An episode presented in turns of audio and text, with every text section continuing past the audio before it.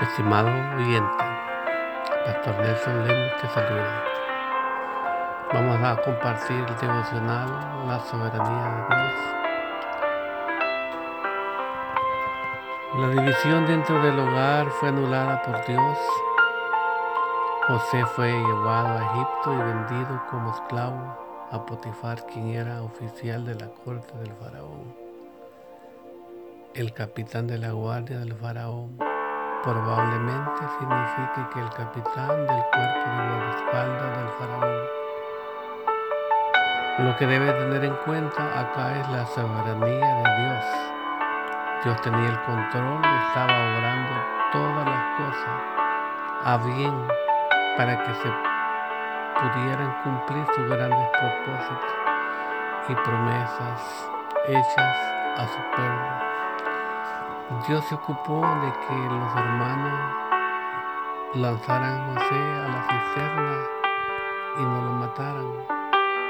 Que los mercaderes medianitas vinieran justo a tiempo. Que los hermanos vinieran a José, a los mercaderes.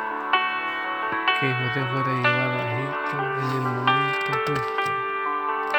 Que José fuera vendido a Potifar en el momento justo las propias experiencias de José fueron muy reales y angustiosas.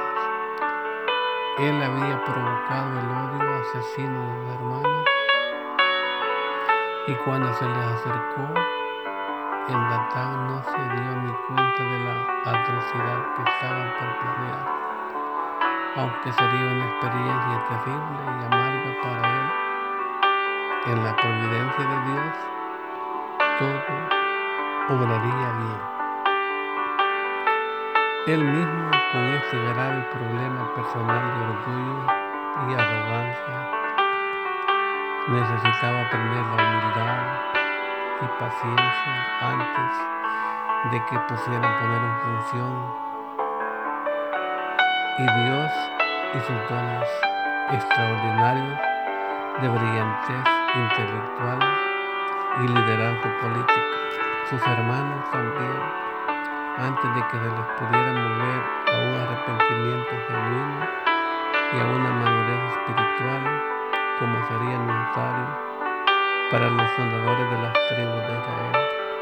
Se les debería enseñar las terribles consecuencias del pecado y ellos mismos debían de humillarse en confesión y humillación.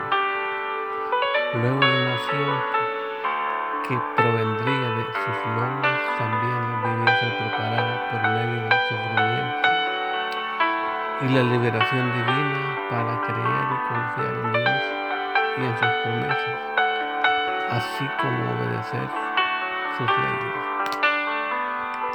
Todo esto en la providencia de Dios sería el resultado máximo de la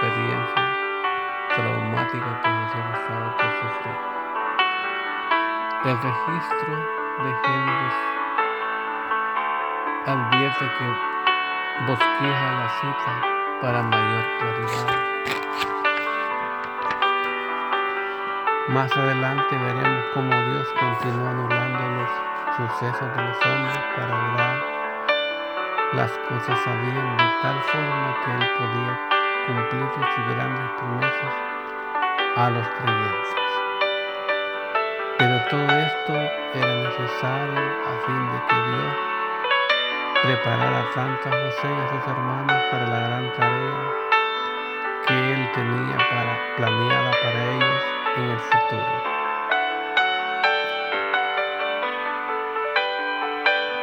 Cuán maravillosa es la misericordia de Dios que el que acepta a tantos de nosotros que somos tan pecadores y que caemos tan bajo, aún así nos perdona y obra las cosas a bien.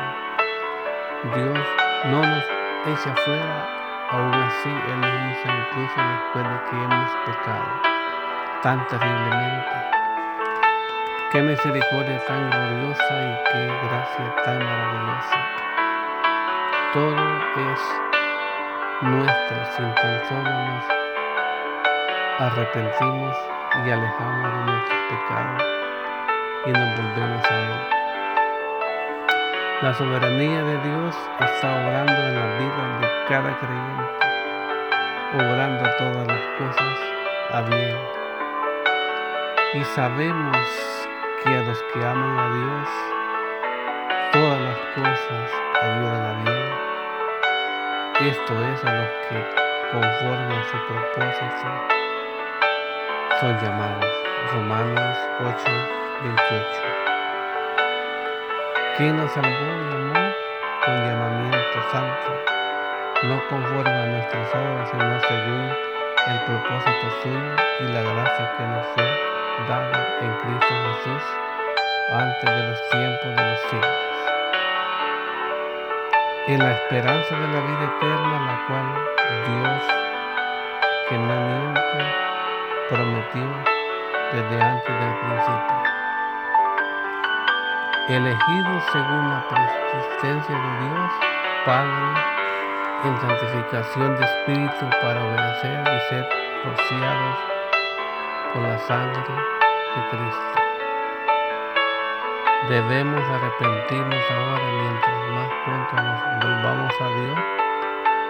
Por mucho más tiempo conoceremos de sus cuidados y más tiempo tendremos para servirle. Lo importante que podemos rescatar es de que entre más pronto venimos a Dios, tenemos más tiempo para servirle.